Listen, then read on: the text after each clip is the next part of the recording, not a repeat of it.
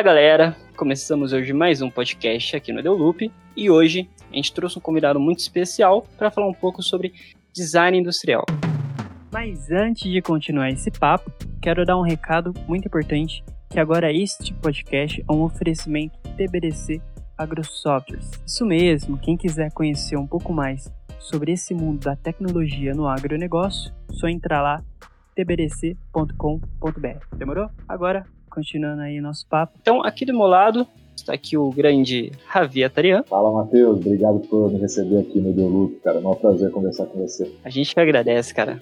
Hoje o papo com certeza é muito interessante, que com toda a sua experiência, com certeza vai ajudar bastante, trazendo um papo aí muito interessante para todos nós. Pô, tô à disposição, cara. Ah, top.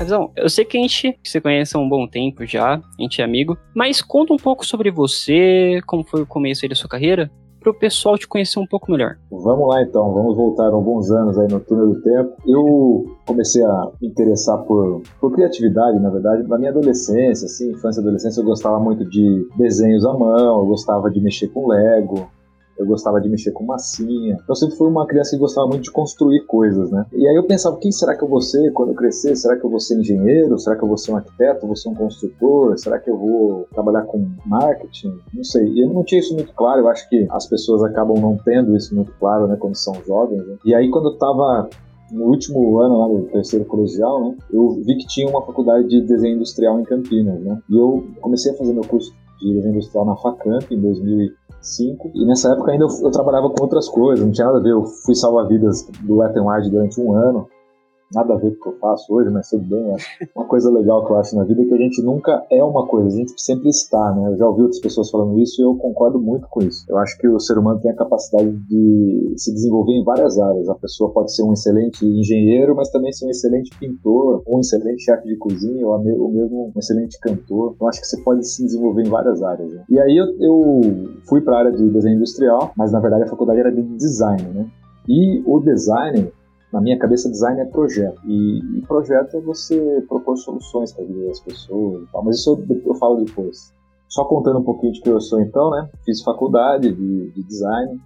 E aí, dentro das áreas do design, que são várias, eu gostei muito de desenho industrial, que tem a ver com todos os objetos que estão à nossa volta, né? Todos os objetos que você usa, desde um descascador de batata, uma meia, um óculos, um iPhone ou um Samsung S21, o produto que você quiser. Um carro, ele foi desenhado por um designer industrial. E é isso que eu faço hoje. Eu já trabalhei em diferentes empresas, né? E atualmente eu sou designer industrial da Samsung na América Latina. E o meu trabalho é esse, é desenhar produtos que vão ser fabricados em grande escala e vão ajudar as pessoas a terem uma vida melhor. Cara, muito interessante. Você tem bastante experiência, hein? Com certeza isso não dá para negar. Sim, você falou aí do começo aí dessa parte do design industrial. Eu, particularmente, não conheço muito sobre. Não tenho uhum. muito conhecimento para descrever como é essa profissão. Como é essa uhum. parte design industrial? Como funciona? Tá, legal, legal. Vou explicar então, fazendo uma analogia aqui. O design industrial, ele é aquele cara que vai desenhar o produto. Então, lógico que existe vários times né, que participam da criação de um novo produto, mas uh, do mesmo jeito quando a gente vai construir uma casa, tem pessoas que têm a sabedoria de construir coisas sem projeto mas o projeto ele é fundamental para que aquela coisa seja construída da forma correta, nas medidas corretas, com a estética correta, com as proporções corretas. Então, o design nada mais é do que fazer o projeto de um produto que vai ser depois fabricado em larga escala. A analogia que eu quero fazer é com o arquiteto, né? Então, os arquitetos, eles projetam as casas, né? Então, ele vai pensar para esse tipo de cliente, para esse tipo de terreno, para o tipo de localização geográfica, qual o tipo melhor de casa que vai aproveitar melhor o sol naquela região. Então ele vai pensar não só na forma, mas na função daquela casa. E o, designer é exatamente isso. O designer, quando vai desenhar um carro, ele está preocupado com o aspecto estético, sem dúvida, mas em primeiro lugar ele está preocupado com a funcionalidade daquilo. Né? Então ele está preocupado desde aspectos de aerodinâmica, aspectos ergonômicos, né? qual a melhor posição para o motorista sentar dentro de um SUV, onde vai ficar o centro de gravidade do carro, que materiais nós vamos usar, qual a melhor forma de aproveitar o material para ter um menor impacto ambiental durante a produção. E o designer é isso. Além de tudo isso, de pensar em funcionalidade e pensar no usuário final como o principal, o ser humano tem que ser o principal centro na hora de criar um produto. Né? Então você tem que pensar quais são as dores que aquele usuário está sentindo e que propostas você pode fazer levando em consideração todos esses aspectos que impactem a vida desse usuário, né, que façam com que ele tenha uma experiência melhor do que ele tem hoje. Além disso, o designer também pensa em CMF, né, CMF em inglês é Color, Material and Finish, e basicamente seriam cores, materiais e acabamentos. Isso tem mais a ver com estética, mas não só. Então, quando você vai escolher cores, né, até ouvi um episódio anterior que vocês estavam conversando sobre a cor que a McLaren usou na última temporada, né, na Fórmula 1, e os carros foram pintados de preto. Cara, isso é muito legal, porque isso é CMF, né? Quando você está desenhando um carro de Fórmula 1, ele tem um formato que a gente chama de shape, mas ele tem acabamentos. Qual vai ser a textura do volante? Vai ser de couro? Vai ser de borracha? Como vai ser a costura disso? Qual vai ser a cor? Vai ser um preto fosco? Vai ser brilhante? Por que, que vai ser assim. E essas coisas não podem ser escolhidas aleatoriamente. Ah, vai ser preto porque tá na moda. Não, não é assim que funciona. A gente sempre tem que ter camadas de porquês e tudo tem que ser pensado, as proporções. E essas coisas impactam muito lá na frente, né? Então, um exemplo aí, a Apple, no último iPhone lançado, o iPhone 12, ele veio sem o carregador, né? E isso tem um impacto absurdo, seja em economia de material para a Apple, em impacto ambiental da empresa que está deixando de colocar os carregadores. Mas imagina um container saindo da China com caixas de iPhone que tem o volume 40% menor do que as caixas que tinham os iPhones anteriores que vinham com carregador. Então você consegue no mesmo navio, que leva a mesma quantidade de containers, colocar quase que o dobro de iPhones. Então você está tendo uma eficiência energética, econômica absurda. Então assim, é só para ter uma ideia de como o designer pode impactar a vida das pessoas e das empresas. E aí a gente está falando de design de embalagem, design de marcas, são outras áreas do design que eu tô próximo, não é o que eu trabalho, mas no meu caso eu trabalho exatamente com design de produto. E aí, só para dar mais um, um, outro exemplo, a gente pensar na Apple, né, uma empresa extremamente inovadora, né, e que tinha um designer até um ano atrás, que é o Johnny Ive, né, ele era o, o chefe de design por mais de 20 anos, ele foi chefe de design da Apple. E, cara, as propostas de design deles, se a gente olhar produto por produto e eu puder te mostrar com calma as fotos e as proporções e os porquês de cada ângulo, você vai ver que nada que está ali nos produtos da Apple foram colocados porque é só simplesmente que é bonito. O ser bonito é uma consequência da forma funcional dos produtos. Então, assim, ele tem, ele respeita uma proporção, sem dúvida que ele tem proporções bonitas, ele tem escolhas de materiais bonitas, mas tudo ali é pensado para, em primeiro lugar, ser fácil de usar, ser fácil de entender. E aí, eu, depois eu até gostaria de contar para vocês dos 10 princípios do que é considerado um bom design, né? Mas basicamente é isso, Matheus. Acho que eu falei demais não deixei você me perguntar nada, né? É, tranquilo. Fica à vontade, cara. Você pode falar o que você quiser. Porque o intuito do nosso papo aqui é exatamente isso: trazer um pouco mais de conhecimento. E nada melhor que um profissional da área falando sobre a área. Então, fica à vontade aí, pode falar tranquilamente. É, você tocou um ponto da parte do planejamento, logo no começo, que, cara, você citou um exemplo aí que um, um, bom profissional, né, ele vai seguir o planejamento, mas tem pessoas que conseguem fazer sem planejamento. Eu sou desenvolvedor e eu uhum. já acabei caindo um pouco nessa premissa de eu já fiz isso uma vez, então consigo fazer de novo da minha cabeça. E uhum. cara, no começo, você não consegue perceber que a falta de planejamento é algo ruim quando você tá Sim. começando um projeto. Quando você chega na uhum. metade do projeto em diante, você já vê que você fez cagada. sem dúvida. Faltou sem coisa. Dúvida. Faltou planejamento de arquitetura, faltou planejamento de como vai funcionar cada coisa. A gente até brinca, né? Na programação a gente compara com uma construção de prédio. Se você não faz um software com um bom planejamento, é a mesma coisa de você construir um prédio só para ver se você sabe fazer o prédio, né? E aí você quebra ele para fazer tudo bonitinho. É isso. E uhum. aí não faz mais sentido, né? Imagina um engenheiro construir um prédio só pra ver se ele sabe fazer um prédio depois. Não, pode quebrar certo, tudo. Né? Vamos, vamos, fazer de novo. Quebrar tudo que agora eu sei que a gente é. consegue e agora vamos colocar toda a estrutura. Eu acho que fazendo essa comparação você tem uma outra visão, né?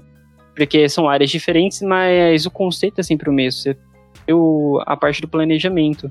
Cara, sem dúvida. E hoje eu dou muito mais valor. Não, e vou te falar uma coisa: o designer, ele está muito ligado nisso que você está me falando, porque um designer de produto, como que meu trabalho começa? sem falar de pesquisa, vou falar assim, a parte que eu vou colocar a mão na massa. Eu começo fazendo um desenho à mão. Cara, e desenhar à mão nada mais é do que você visualizar uma ideia que já está na sua cabeça, você está colocando ela no papel, mas antes dela existir fisicamente, ela ainda é uma ideia em 2D, né? Em duas dimensões. Uhum. E isso é tudo a ver com projeto, cara, porque se eu chegar aqui para você, Matheus, vamos construir, pode ser um software, pode ser um prédio, como você deu um exemplo, mas pode ser qualquer objeto que a gente quiser dar um exemplo. Vamos, vamos numa fábrica de talheres, a gente vai fazer uma colher hoje. Eu posso descrever a colher para você verbalmente, posso escrever um texto, a colher vai ser assim, ela vai ser mais fina, mas o cabo vai ser mais grosso, mas ela vai estar só na sua cabeça e na minha. Enquanto não tiver um projeto com medidas, com definições técnicas exatas, vai ser impossível da gente fabricar essa colher em larga escala, de forma idêntica, do jeito que foi pensado, entendeu? Porque vão acontecer vários fatores aí no meio que vai mudar o projeto. Então o projeto é esse guia que vai te, inicialmente, né? Ele vai te ajudar a visualizar uma ideia antes dela existir. Isso é muito legal. Hoje a gente tem vários softwares que permitem modelamento 3D, renderização digital. Bom, muitos filmes são feitos assim também hoje, né? Você consegue criar jogos também. Você consegue criar realidades são virtuais, mas vão ser muito próximas ao que vai ser no mundo real. E depois disso você tem a prototipagem, né? Os mockups que podem ser impressos em impressoras 3D e qualquer outra forma, que também serve para você pré-visualizar uma ideia antes de fazer um investimento enorme em ferramenta, em equipamento industrial, sabe? Então acho que as duas áreas aí conversam muito nessa parte de projetar antes de executar. Não, sim, com certeza. Até porque tem até outro fator, até gostaria de saber a sua opinião sobre, que quando uhum. a gente uhum trabalha com software, a gente vai estar tá desenvolvendo um certo tipo de produto, né? E a gente acaba levando muito em consideração o uso desse software, a experiência do usuário. Além do que a gente chama de UI, né, que é User Interface, que é Sim. Uhum. algo mais agradável aos olhos do cliente. Quando você vai desenhar o seu produto, você falou um pouco do uhum. CMF, acho que é esse o nome? CMF? Isso. Isso, é. Você falou um pouco que leva um pouco em consideração sobre tudo isso. Vocês uhum. também têm um estudo sobre o cliente que vai utilizar o produto de vocês? Sobre o mercado Cara, também? Sim, sem dúvida, sem dúvida. O processo criativo né, de um designer, ele pode começar de várias formas. Pode começar com um insight, é mais raro de acontecer, tá? Mas pode acontecer. Você pode começar criando um produto assim, cara, tive um insight maravilhoso, é uma coisa que não existe, veio aqui, me deu um estalo, juntei duas ideias, eu vou criar esse produto. E aí você começa a desenhar à mão, começa a pensar o que vai ser. Mas assim, o normal que você vai fazer, o, o designer, ele tem que ser um, um, profissional muito curioso, então ele tem que observar a vida das pessoas. E, e as, até a sua própria vida, né? Questionar por que, que você faz as coisas daquele jeito. E no final das contas, a ideia é você sempre criar alguma coisa que torne a vida da pessoa melhor, né? Então, assim, a experiência que a pessoa vai ter está totalmente relacionada ao produto que ela vai usar. Então, a, o meu trabalho, na realidade, é desenhar produtos, mas o produto, na verdade, ele é só o meio ali, né? Mas no final das contas, o que, que eu estou desenhando? Uma experiência melhor para a pessoa. Então, os produtos que proporcionem experiências melhores. E aí, o que, que a gente tem que fazer? observar a vida das pessoas. Cara, as pessoas acordam de manhã com despertador, aí apertam o modo soneca três vezes, ficam um pouquinho de mau humor, demoram meia hora. Por que será que as pessoas têm esse comportamento? Será que a gente pode fazer as pessoas acordarem um jeito que seja mais prazeroso? Um exemplo legal, a Philips, que é uma grande marca de bens de consumo holandesa, né? Eles lançaram um produto há uns dois ou três anos atrás, cara, eu esqueci o nome dele agora, mas tem a ver com o sol. Ele é uma. Parece um rádio relógio, que é uma coisa meio antiga que ninguém mais usa, mas ele é um aparelho que você deixa em cima ali do seu criado mudo, do lado da sua cama, e ele é conectado com o seu smartphone. E cara, ele torna todo o ambiente do seu quarto, ele muda o ambiente do seu quarto, seja em luminosidade, seja na sonoridade e seja em temperatura. Então, é um aparelho que ele está ligado com monitoramento do seu sono, ele consegue identificar quando você está nas fases de sono mais leve e quando ele perceber que está, lógico, próximo do horário que você definiu, também está no, no, momento ideal para você acordar, ele começa a abrir a janela do seu quarto, se for uma janela inteligente, logicamente, a cortina, mas ele começa a mudar a luminosidade do ambiente, ele começa a fazer pequenos sons, porque, cara, se tem uma coisa que é horrível, apesar de ser efetiva, mas é horrível, você está num sono profundo, tranquilo, e de repente vem um, um, alarme horrível do seu smartphone, aquele alarme que tipo, assusta. Aquele famoso alarme do iPhone, né? Isso, o Android cara, é de boa, né? O do iPhone parece que tá tendo uma guerra no seu quarto, do nada. Cara, os primeiros 10 segundos ali para você fazer a transição, tipo, dormindo acordado, é um pouco traumático. Então, o designer, o que ele tem que fazer, cara? A equipe da Philips fez isso para esse problema específico. É observar, cara, como pode ser melhor isso daqui, sabe? E aí, o design não é. Tudo bem, foi criado aquele objeto, mas você tá pensando na experiência inteira, sabe? Então, a Tesla, outra empresa que eu acho super inovadora, né? É uma empresa que, cara, questionou por que os carros têm que ser movidos a combustão. Por quê? Ah, porque até hoje foi assim. Tudo bem, até hoje foi assim porque a tecnologia é o que permitia, mas será que a gente não consegue enxergar isso de outro jeito, propor outra tecnologia? Não estou falando que a Tesla foi a única empresa que propôs carros elétricos, não foi. Já tinham outras anteriormente, mas foi a mais bem sucedida. E, cara, o que a Apple fez com o iPhone, até 2007, antes de ter o, iPhone, cara, é um negócio incrível, né? porque a Apple juntou tecnologias de outras empresas com tecnologias próprias dela e condensou em um aparelho que simplesmente mudou o paradigma do que era um telefone. Então, tipo, é um divisor de águas. Antes do iPhone, depois mudou a indústria. E, obviamente, não é um trabalho só de designers, mas, cara, o design é isso. É questionar como as coisas funcionam, propor melhorias para a vida das pessoas e, cara, como isso vai impactar a vida delas. E você, quanto melhor puder pensar no ciclo completo, né, desde extração de matéria-prima na natureza, poluição do meio ambiente, como ser mais sustentável, a linha de produção, quanto mais áreas você puder focar no projeto do seu produto, melhor ele vai ser. Então a sacada é essa, né, cara? Sim, eu acho que em qualquer situação de que você vai criar um produto, seja qual eles for, o principal é, é, o cliente, né? Porque a gente brinca no empreendedorismo, né? Que uhum. o único patrão que você tem é o cliente. Que muita gente fala, né? Ah, eu tenho meu próprio negócio, eu sou meu próprio patrão. Só que na verdade não. Você ainda vai ter um patrão que é o cliente, porque é ele que vai definir o sucesso do seu negócio. Se você não estudar ele, você pode construir uma Ferrari para um cara que não vai saber dirigir. E aí não adianta nada. Exatamente. né? É exatamente isso, cara. E tem muitos produtos que acabam indo por esse caminho, né? São super geniais, mas é, não funcionam ou não conseguem transmitir. Então, falando nisso, eu até separei essa lista aqui, que é uma das coisas que eu baseei no meu trabalho. Tem um designer alemão, ainda é vivo, hoje ele está com 89 anos, ele chama Dieter Rams. Não sei se você ouviu falar dele.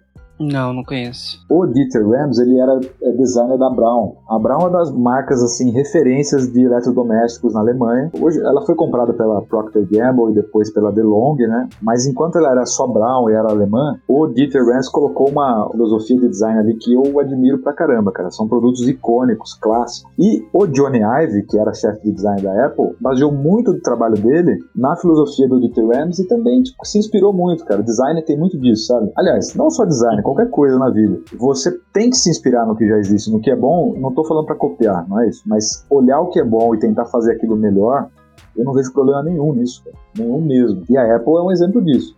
Para mim, o design da Apple, nem tanto hoje, mas até uns dois anos atrás, quando era o Johnny Ive, cara, ele vem com a mesma linguagem da Brown. Depois, se vocês tiverem curiosidades, procurem aí objetos da Brown. Brown escreve B-A-R-U-N, de navio da Brown das décadas de 60, 70, 80 estão transmitidos para os produtos da Apple hoje. São outras funções, outras coisas, mas eles têm uma linguagem muito parecida. E aí o Dieter Rams falava o seguinte: existem 10 princípios para um produto ter um bom design. Primeira coisa, ele tem que ser inovador, porque, cara, no design hoje também tem um dilema muito grande. Às vezes um produto ele é novo, mas ele não é inovador. Então uma coisa que é fácil para todo mundo perceber, vocês já repararam que muitas vezes um carro de um ano para o outro, eles são iguais, eles levam você para o mesmo lugar, os motores continuam sendo a combustão, a tecnologia por trás deles é igual. O que vai ter de diferente? Às vezes tem uma lanterna diferente, às vezes tem um LED no farol diferente, a frente mudou um pouquinho. E isso na indústria é chamado de facelift, que a tradução seria melhorar a aparência, vai, vamos dizer assim. Então, muitas vezes o design ele é novo, mas não é inovador. E aí a função dele está sendo simplesmente uma obsolescência programada do produto. Eu preciso ter o produto 2021 para que o produto 2020 se torne velho e eu venda o 2021. E isso, assim, toda a nossa sociedade a gente trabalha desse jeito. Então, tem um telefone novo, tem uma TV nova, um carro novo, mesmo que ele não seja inovador, você fica com vontade de comprar. Agora, se esse produto for novo e for inovador, ele propor uma coisa que nenhum outro tem, aí sim você tem um valor nesse produto. Então, é uma comparação que eu já fiz, mas é legal de falar. Um Tesla é um produto novo e é inovador.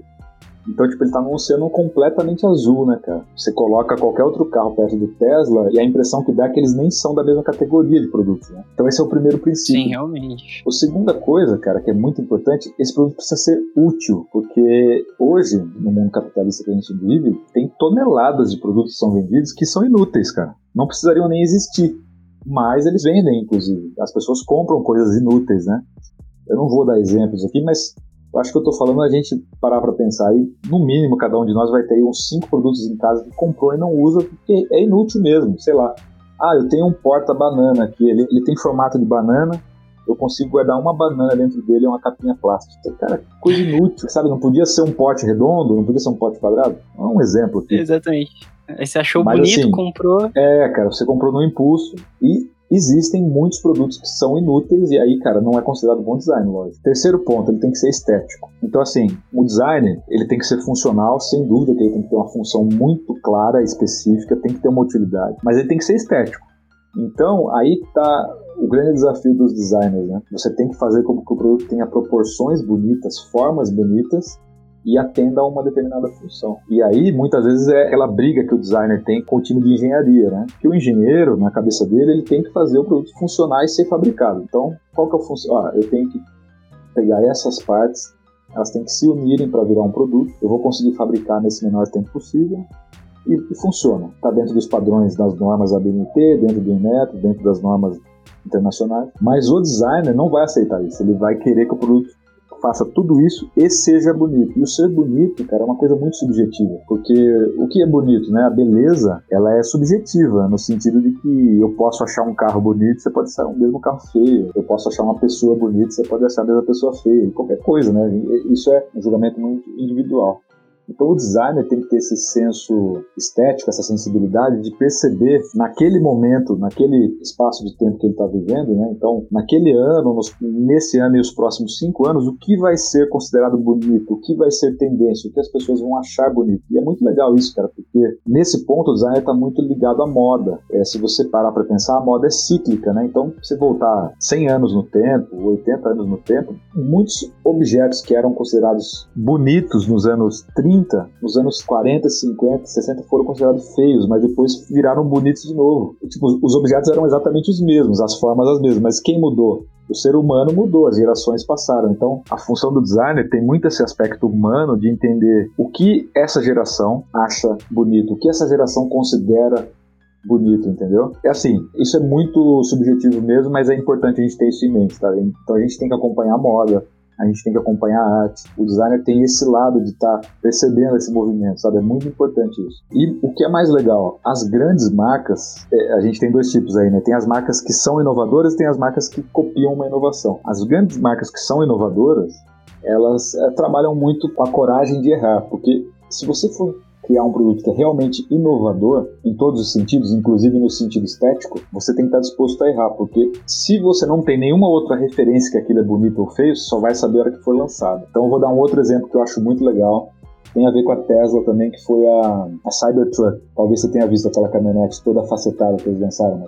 Já vi, vi sim. Cara, aquela Cybertruck é um desenho maluco, né? É um desenho que volta ali para os anos 80. Nós estamos falando de uma linguagem de design que vai lembrar o DeLorean, de volta para futuro, vai lembrar alguns carros franceses da década de 70 da Citroën, uma linguagem meio piramidal. Talvez algumas faces daquilo você vai também na sua cabeça lembrar de Lamborghini, aqueles carros todos facetados que não tem uma curva. Mas olha que legal, cara. O formato de um produto, além dele ser bonito e inovador, ele tem que dar identidade pro produto. Então, se eu falar Lamborghini para você, na sua cabeça eu duvido que vai vir um produto cheio de curvas e todo sensual igual uma Ferrari. Vai vir um produto cheio de facetas, cheio de linhas retas, agressivo. Sim, com certeza. Uma vez que aquilo virou a identidade do produto, você não precisa mais colocar a marca do produto. Você não precisa mais colocar o logo da Lamborghini, o Torinho lá e tal. E o design automotivo é muito legal por causa disso. Não são todas as marcas que fazem isso assim claramente, mas tem algumas que é muito claro. É BMW, por exemplo, a gente tem duas entradas de ar na frente do capô ali e elas se repetem de formas diferentes, mas elas sempre estão ali, simétricas, uma do lado da outra, de várias formas diferentes. A Volkswagen tem uma linguagem muito forte, a Audi também tem, mas cara, produtos uh, eletrodomésticos, por exemplo, é muito isso também. Então cada marca ela vai ter uma linguagem visual estética, mais uma identidade própria. Então, quando você vai desenhar um produto para uma marca, você precisa entender qual é a linguagem daquela marca sair desenhando. Você pode propor uma coisa completamente nova, pode sim, mas alguma coisa nas formas, nas curvas, nos ângulos ou nos raios do produto vai ter que trazer uma linguagem daquela marca. Ô, Ravi, um, acho que um exemplo Oi. também seria a Coca-Cola, né? Porque a Coca-Cola tem uma história que o pessoal fala, aí eu já não sei se é uhum. realmente verídica, que uhum. o Papai Noel, na história verdadeira, ele tinha umas cores mais voltadas para os duendes, como é visto hoje em dia, né? Que ele chama roupa verde e tudo mais. E a Coca-Cola uhum. que começou com essa roupa vermelha. Eles têm uma identidade tão forte que se você uhum. for ver bem essa parte vermelho, né? Numa identidade das cores, teoria das cores, na verdade, uhum. você vê significados diferentes do que a Coca-Cola traz, porque ele traz algo mais família, felicidade e Tipo, você vê uma Coca-Cola, você já remete a isso. Você vê no Natal, já vê tudo, aquela parte de amor, de família, aquela união, sabe? Eu acho que eles transcenderam até a identidade da cor em si e transformaram o vermelho até com muito mais outros significados. É o que eu vejo, pelo menos. Claro. Não, sem dúvida, sem dúvida. E assim, uma vez que você repete essa identidade, você repete aquilo várias vezes, aquilo fica tão unido assim intrinsecamente com a sua marca que é o que você falou. Se eu colocar uma garrafa de refrigerante vazia e simplesmente colocar uma fita vermelha, uma fita, perguntar o que é, a tendência de você falar Coca-Cola é absurdamente alta. Então, a identidade do produto é isso. Eu vou listar os outros pontos do que é um bom design, vou falar um pouquinho de cada um deles, que daí eu acho que é legal. Número 4, o produto tem que ser compreensível significa isso, cara? Um exemplo do que é um produto não compreensível, um controle remoto de televisão ou de, de uma operadora de TV a cabo é péssimo, né, cara? Então, Pega a geração dos nossos pais ou dos nossos avós e pede para eles usarem os botões ali. Deve ter uns 50 botões, mas eles no máximo usam 5. Cara. Então aquilo é um design não compreensível, entendeu? E isso é muito importante. Eu acho que deve ter até a ver com o trabalho que você desenvolve, porque o que importa é o usuário final, certo? Se ele não Sim. conseguir entender como aquilo funciona, cara, não tem motivo nenhum para ter milhares de funções e opções e etc. Então isso é muito importante, muito importante. Eu acho que também assusta um pouco, porque eu acho que todo mundo já deve ter se deparado com isso. Às vezes alguém tá ali com o controle remoto, e hoje em dia os controles já estão vindo, né, nas Smart TV, com um botão direto para Netflix. O que eu achei genial também. Eu acho genial esses atalhos. E às uhum. vezes uma pessoa que não tá acostumada com isso, ela olha, ela nem chegou a ler de fato. Porque aquilo já assustou tanto a pessoa que ela não se abre é. para aprender. É. Eu acho que se encontra bastante isso nos mais velhos. E eu vejo isso é, também cara. em aplicativos. Tipo, o aplicativo bem simples, tá escrito ali o que tem que fazer. O botão avançar tá escrito avançar. Não é que a pessoa tem dificuldade de entendimento. Não. A pessoa simplesmente viu, olhou a tela. Nossa, está muito complicado ela não quer seguir. Ela não quer nem Cara, ler mais. Dúvida. É, você perde a vontade de ler. Então, essa questão do produto ser compreensível, isso serve para um aplicativo, serve para um site e serve para um produto físico. Eu vou dar um outro exemplo legal aqui. Uma máquina de lavar roupa. Não sei se você já teve a oportunidade de usar uma máquina de lavar roupa. Os homens, quando vão usar isso, é quando são ensinados desde pequeno ou quando vão morar sozinhos. E, aparentemente, se olhar um painel de máquina de lavar roupa, é uma coisa meio assustadora. Apesar de ser simples, Sim. qual é a função da máquina? Eu vou abrir a tampa, vou colocar a roupa dentro, vou colocar sabão, vou fechar e vou apertar uma sequência. Mas, cara, se aquele painel não for pensado para uma experiência legal e não tiver uma interface muito comunicativa, simples, que seja amigável, você vai sentir o maior medo do mundo do lava-roupa. E é muito louco isso, cara, porque essas coisas, na hora que você está desenvolvendo um produto, se você não estiver atento, você deixa passar, porque para você pode ser óbvio, para você que está desenvolvendo, mas para o cara que está do outro lado que nunca viu aquilo, não é. Então, às vezes, você transformar um texto em um ícone, ou você destacar algum elemento com uma cor diferente, ou mudar tamanhos de proporção, de tamanho de texto diferente, a própria arquitetura do que vai aparecer primeiro, qual vai ser o fluxo, a primeira pessoa vai apertar esse botão, depois ela vai passar para cá, vai para lá. Isso é muito importante para o produto ser compreensível. Bom, Número 5, um bom design tem que ser honesto. Cara, isso acontece muito. Muitos produtos são desonestos. O que significa isso? O produto parece ser uma coisa que ele não é ou parece fazer uma função que ele não faz. E aí quando o usuário descobre isso, ele fica muito desapontado, desanimado e tal. Então assim, cara, o melhor design é aquele que é honesto, ó. Esse produto ele tem um detalhe de madeira, tem uma textura de madeira aqui, mas aí você vai passar a mão, cara, é um plástico horrível que faz um som feio pra caramba, que tem um toque que não é legal. Então, tipo, a desonestidade de um produto pode ser material, às vezes, um material que imita uma coisa, mas não é. Mas também pode ser um produto que tenta manipular a pessoa. Tipo, às vezes você imagina que o seu produto tem uma função, porque ele aparenta ter e ele não tem. E aí, quando acontece isso, é muito chato. Seja uma furadeira que você acha que ela vai poder fazer uma coisa na hora de usar, ela não faz. Seja uma cadeira que você fala, ah, eu acho que esse banco aqui eu consigo esticar mais para trás. E ele tem uma limitação de ângulo, que ele não deita quanto você esperava que ele deitasse. Então, a honestidade do design é muito importante. Você bater o olho no produto, você entender que aquele produto foi feito para fazer aquela função e aquilo está comunicado em poucos segundos. Você bateu o olho, você já entendeu o que ele vai fazer. Ele não vai vender nenhuma ideia mentirosa para você. É, realmente. Eu acho que isso pode ter ver a questão de cadeiras, né? Não sei se viu, cadeiras, mas né, nos é. últimos anos teve um aumento uhum. muito grande de, de, venda de cadeiras gamers, né? Sei lá, nos últimos 5, 6 anos. Sim, e sim. tem algumas cadeiras que acabam não tendo uma ergonomia, não traz uma ergonomia. Tipo, você olha o desenho, aí você compara com as grandes marcas já conceituadas dentro desse mercado, você vê, nossa, sim. parece igual, tá mais barato, eu vou na que tá mais barato, né? É igual. Claro, você já vai com o pensamento, tá, se tiver algum detalhezinho, é detalhe, mas tá mais bem. barato, parece ser boa, eu vou nela. E quando você pega uhum. ela, você senta, cara, se você ficar trabalhando nela, por exemplo, você vai sentir dor nas costas, porque ela não tem uma ergonomia muito boa. Ela pode ter um produto com uma qualidade ruim. Se você não tiver muito cuidado, ela vai acabar se degradando, né? Sair no couro, enfim, que seja. Eu acho que eu já encontrei isso, né, com amigos meus que já tiveram esse tipo de experiência e eles relataram. Tem marcas que acabam fazendo o mesmo formato, só que a ergonomia da cadeira, que é o principal, né, acaba deixando a desejar. É. E é frustrante demais, porque é um preço alto ah, que você vai pagar. Então... Completamente, cara. E assim, frustrar o seu usuário, o seu consumidor, é péssimo para uma marca, né, cara? Na verdade, o que a marca tem que fazer é o contrário, né? Tem que superar a expectativa, né? O mais legal de tudo é quando o seu design ele é honesto, ele entrega o que ele promete, mas ele entrega alguma coisinha a mais inesperada. Aí, aí sim, aí você está ganhando o seu cliente, né, cara? Então você comprou uma Exatamente. cadeira gamer, você esperava que ela tivesse cinco funções, mas ela tem sete. E essas duas você foi uma grande surpresa. Foi muito legal que ela tinha aquilo, que ela tinha um acabamento tal, que ela tinha um apoio, que ela tinha um massageador nas costas que você não imaginava, etc. Então a questão do, da honestidade do design é muito importante. Cara. Outro ponto, é, o número seis, é o design tem que ser discreto. Aí eu vou falar para você que isso é muito relativo, tá?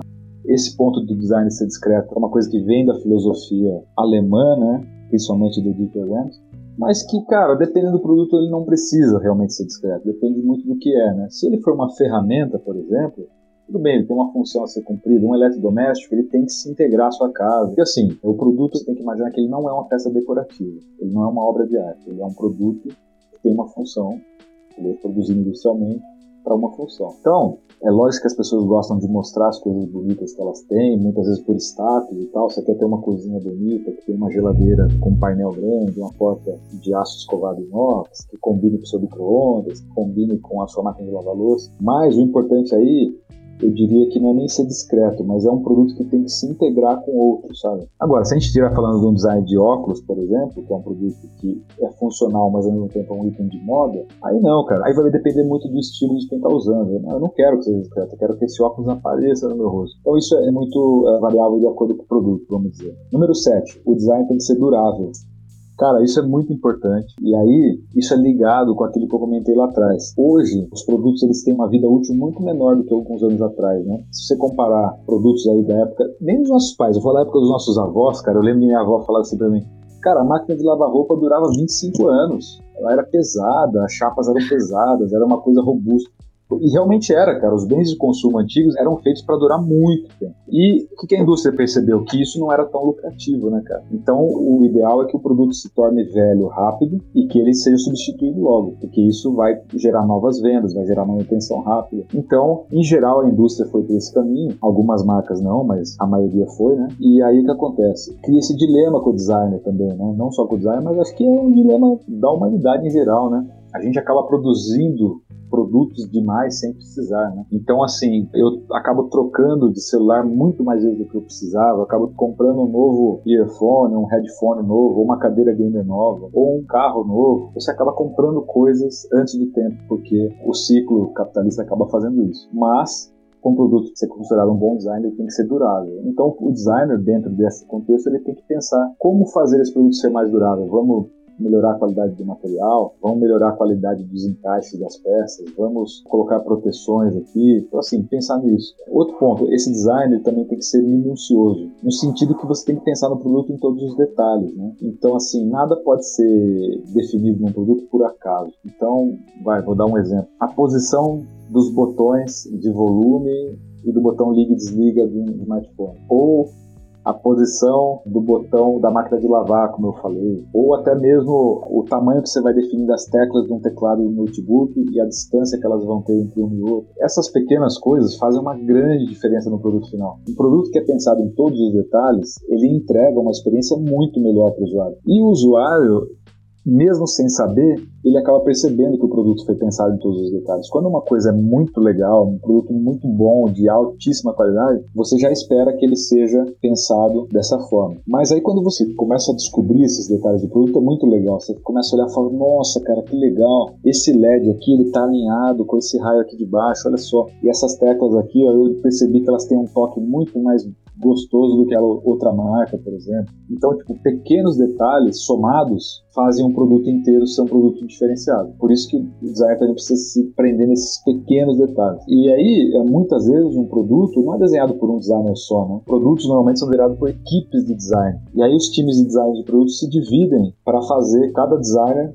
pensar em detalhes, cada ponto do produto ser detalhado minuciosamente e depois o chefe do time ou a equipe inteira montar aquele produto. Vamos lá. Número 9, o bom design precisa ser amigo do meio ambiente. Cara, isso é muito importante, ainda mais nos dias de hoje, né? Eu vou dizer que é uma tendência que se iniciou lá na década de 80, começou a se falar de preservação ambiental na década de 80 e pouco a pouco os países mais desenvolvidos foram crescendo na década de 90, mas hoje isso já está no mundo inteiro, né, cara? Inclusive aqui no Brasil, que é um dos países, se não for o país que tem o maior recurso ambiental do mundo, né? A gente é privilegiado, seja em florestas ou seja em recursos hídricos, é um país muito privilegiado. E ao mesmo tempo, a gente não valoriza o nosso meio ambiente, né? A gente polui os nossos rios, a gente polui o ar. Você vê hábitos brasileiros de não se preocuparem com reciclagem como poderiam. Então, o designer tem que se preocupar com isso. O que a gente pode implementar pode parecer pequeno, tá?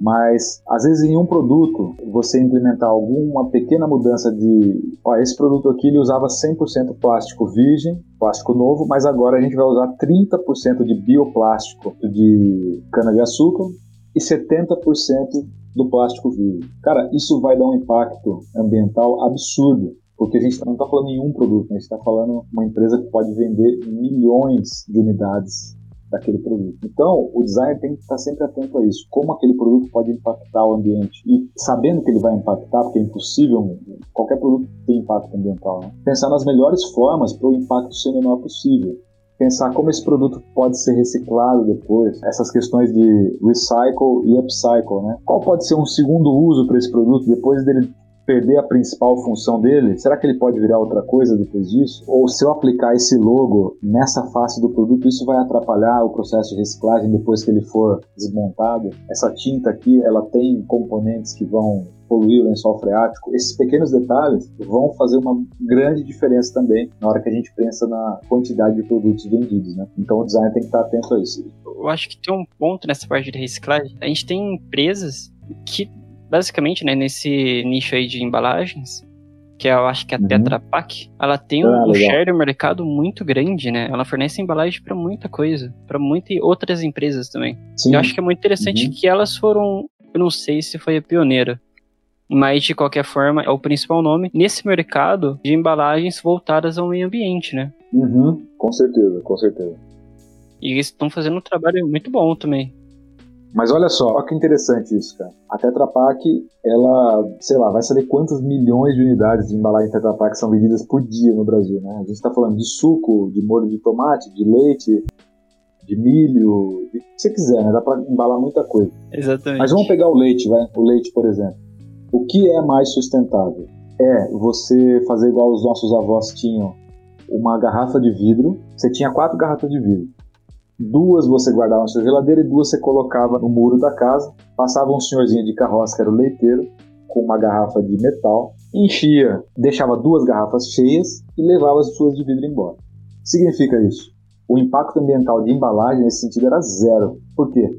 Recipientes de vidro que duravam, a menos que eles quebrassem, mas vidro dura muitos anos, né, cara? Dura gerações. Então, você não poluir o ambiente com embalagens. Cara. Eu estou falando isso porque a Tetra Pak ela permite uma duração absurda de produtos que, cara, um leite que não está numa embalagem Tetra Pak, ele dura uma semana, duas, um leite fresco, no máximo. E ali o leite, depois de passar por alguns processos industriais, ele pode durar três meses ali dentro. Apesar de não ser saudável, apesar de não ser a melhor qualidade de leite, a tecnologia permite você guardar leite fora da geladeira por muito tempo. Então tem um lado bem interessante.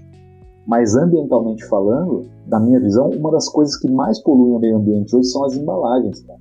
Porque, cara, sabia que tem muito produto que a embalagem custa mais cara do que o conteúdo? A indústria de refrigerante, de cerveja é um exemplo disso.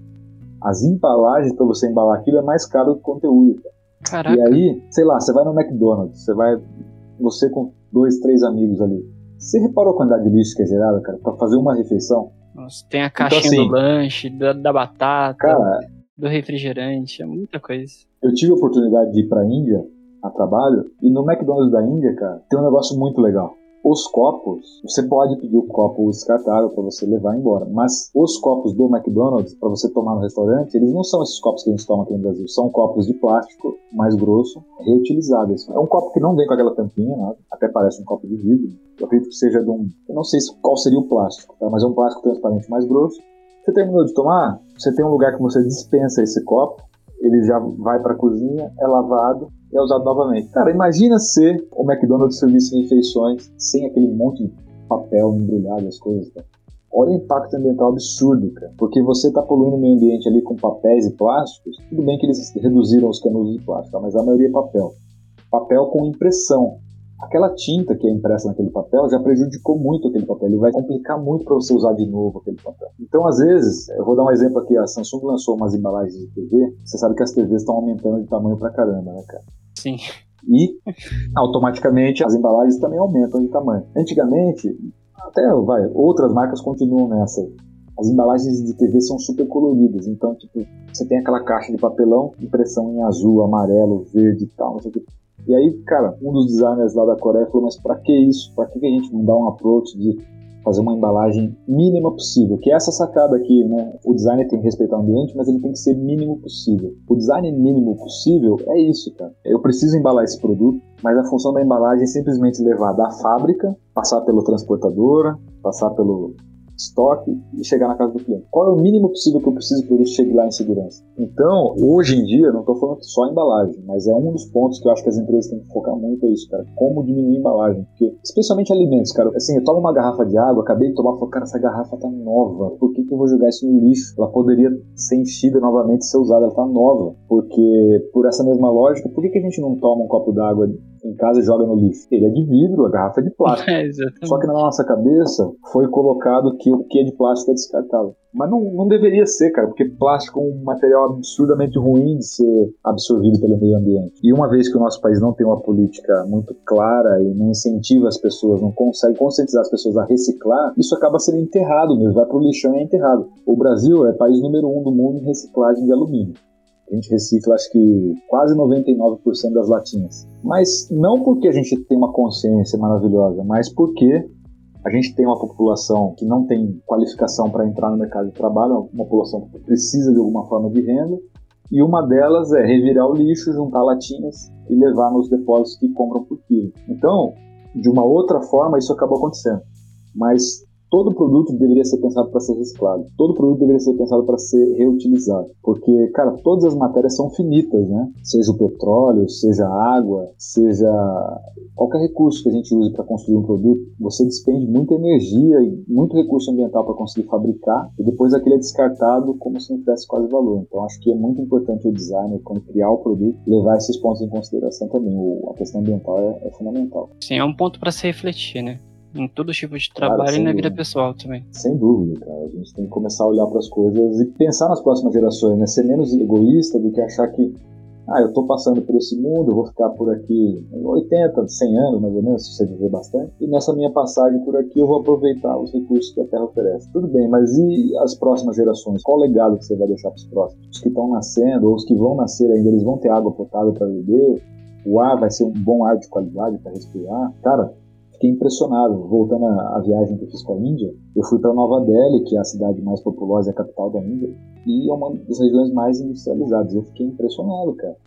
O ar de Nova Delhi é mais ou menos igual a algumas regiões industriais da China. Você não consegue enxergar, dependendo da região da cidade, né?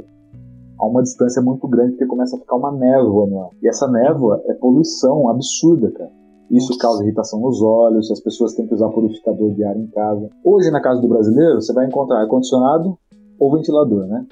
Mas purificador de ar você não vê quase. O purificador não. de ar ele é um aparelho que filtra o ar da tua casa, cara. É igual um purificador de água. Ele tá filtrando o ar para você poder respirar um ar melhor. Ou seja, olha isso, cara. Você vai, constrói um sistema industrial que polui aquilo, depois você precisa criar um produto para resolver um problema que você mesmo criou. Então, Cara, a consciência ambiental, ela tem que estar, tá, acho que em todas as profissões, todas elas. No designer industrial especificamente, tem que estar tá mais, ele é o cara que está criando produtos novos, né? E criar produtos novos significa uma pegada ambiental maior, poluição, então isso é muito importante também. Com certeza. Então, eu só queria passar então, só fazendo os tópicos que eu falei pra caramba desde o começo, mas ó, os 10 princípios do bom design é ser inovador, tornar o produto útil. Bom design tem que ser estético, tem que tornar o produto compreensível, tem que ser honesto, tem que ser discreto no sentido de ser o mínimo possível, de ser um produto que se integre com os outros, mas isso é relativo, como a gente falou. Tem que ser durável, tem que ser minucioso, tem que ser amigo do meio ambiente e tem que ser o mínimo possível.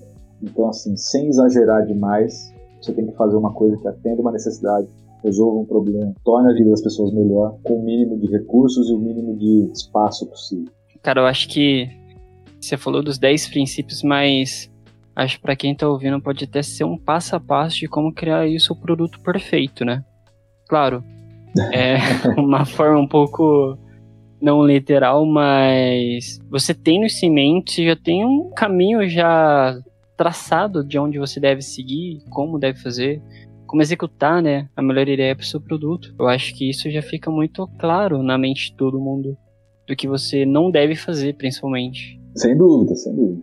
É claro que muitas vezes você não vai conseguir atender os 10 requisitos por várias limitações, contextos que você tiver, mas tendo eles em mente, buscando atingir esses objetivos é muito importante, cara. porque o produto vai ser daquele produto que muitas vezes a gente tem essa sensação. Você pega um produto na mão, ninguém te explicou como usa, mas você gostou da forma dele, você também não sabe por que você gostou, você não sabe se é a cor, você não sabe se é o toque, você não sabe se é o peso que ele tem na sua mão. Você pegou o produto, usou e aprendeu a mexer nele sem ter que ler um manual de 20 páginas. Entendeu? Então, um produto que funciona, que é fácil de entender, já é um excelente caminho para você começar. Exatamente. Você já pega o produto, aprendeu, você com certeza vai recomendar. Você aprendeu sozinho, tá mexendo, é tranquilo. Eu acho que um foco também da, dos produtos de tecnologia é melhorar um pouco a acessibilidade, né? Então está sendo um ponto muito importante que o pessoal está trazendo à tona novamente, principalmente nos sites, é melhorar a questão do seu software em questão de acessibilidade. Seja para pessoas com uma dificuldade na leitura, que você tem que melhorar um pouco mais o tamanho da letra, melhorar a questão das cores, principalmente o pessoal com. Nossa, esqueci o pessoal que não consegue ver as cores direitas. Enfim, continuando. Acho que o pessoal também entendeu. Sim, entendeu, entendeu. O pessoal também entendeu. E esse papo de acessibilidade é muito importante. E eu vejo isso até mesmo com pessoa da minha família. Acho que, igual, eu tenho minha tia, né? Irmã da minha avó, uhum. meu próprio avô, que eles estão usando uhum. celulares. Tipo, esses dias mesmo eu tava trabalhando de manhãzinha e meu avô mandou lá no grupo da família, bom dia, bora pedalar ah, e é isso aí. Legal demais. Eu acho né, tipo, cara, você vê que a tecnologia tá conseguindo chegar, porque tem uma facilidade, sabe? próprios celulares, você vê o celular da Samsung que já tem a opção né, de acessibilidade que deixa os ícones maiores, que muda um pouco o fluxo de como utilizar o celular, que é bem interessante também. Você vê que nas crianças já tá muito forte isso. Poxa, meu irmão, ele, ele olha assim a, uma TV, Cara, ele consegue mexer numa TV smart tranquilamente, ele nem sabe ler. E ele vê vídeo no né? YouTube pelo simples fato dele identificar no controle o botão de microfone e falar. Tipo assim, o meu irmão, quando ele quer alguma coisa, né? Ele abre o aplicativo do Mercado Livre no celular do meu pai, ele não sabe ler. Ele vai na busca, ele clica o microfonezinho, fala o que ele quer e mostra pra gente, tipo, olha, o que eu quero é isso. É impressionante. Ele tá com cinco aninhos, né? Cinco aninhos, né? Ele tá com cinco. tá aprendendo a ler ainda. Cara, sensacional, né? Acessibilidade, é isso, né, tudo isso. Esse é um produto bem pensado, né? Pode ser difícil para alguns, mas para outros é de boa. Tipo, minha avó mesmo, ela não tem muita facilidade para entender certinho que ela poderia procurar no YouTube vendo com um microfone. Já o meu irmão uhum. já conseguiu ver, uma criança já conseguiu ver. Então, assim, não dá para agradar todo mundo, né? Mas dá para você adaptar para a maior parte do público e ajudar aqueles que ainda estão com dificuldade. Ah, sem dúvida. Isso acontece em qualquer lugar. Qualquer lugar. Um produto que é pensado para atender diferentes dores do usuário, cara, é um produto mais completo, né? Então, um Sim. produto que permite adaptações, que permite usos por comandos diferentes, que não, não é um produto, vamos dizer, fixo, um produto travado em uma única configuração possível, é um, é um produto muito melhor, sem dúvida. Sim, com certeza, cara. Ravi, nosso papo foi hum. muito bom hoje, cara. Eu curti demais. Saio daqui com outro tipo de pensamento sobre design industrial. Deu para aprender muito com esses princípios. Cara, como eu falei, é um passo a passo aí para criar o produto perfeito. E com certeza minhas próximas ideias já vão estar tá bem mais estruturadas em relação a isso. Pô, cara, agradeço aí. Foi muito legal o bate-papo mesmo. Quero parabenizar a iniciativa aí do The Loop Podcast, cara. O conteúdo de vocês é muito bacana. Eu ouvi os episódios anteriores e aprendi coisas também que não são da minha área, mas são relacionadas, né? Como eu falei. Uhum. E, cara, adorei. Muito legal. Acho que eu não consegui falar tudo que eu queria. Muitas vezes eu começo a falar de um assunto e vai engatando em outra coisa e tal, mas acho que eu consegui dar uma ideia geral do que é o design industrial, né? Muitas pessoas não fazem ideia do que é isso, fica uma coisa meio abstrata.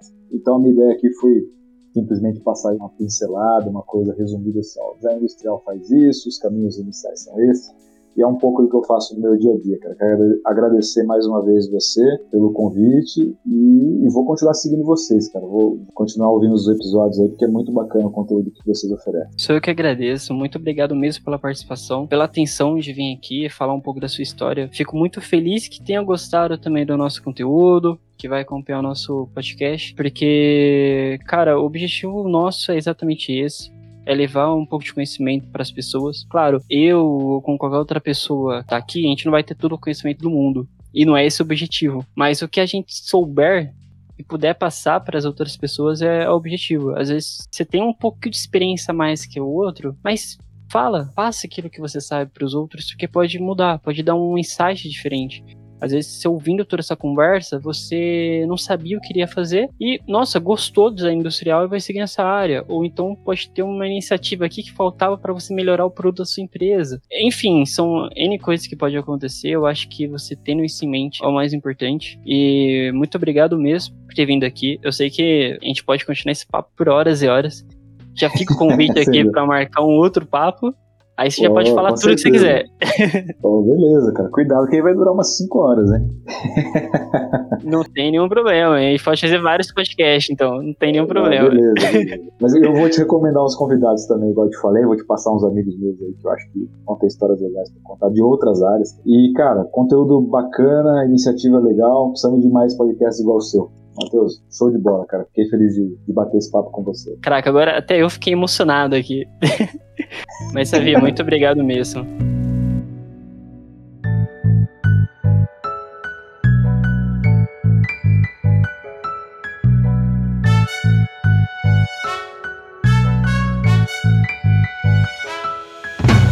E é isso, pessoal.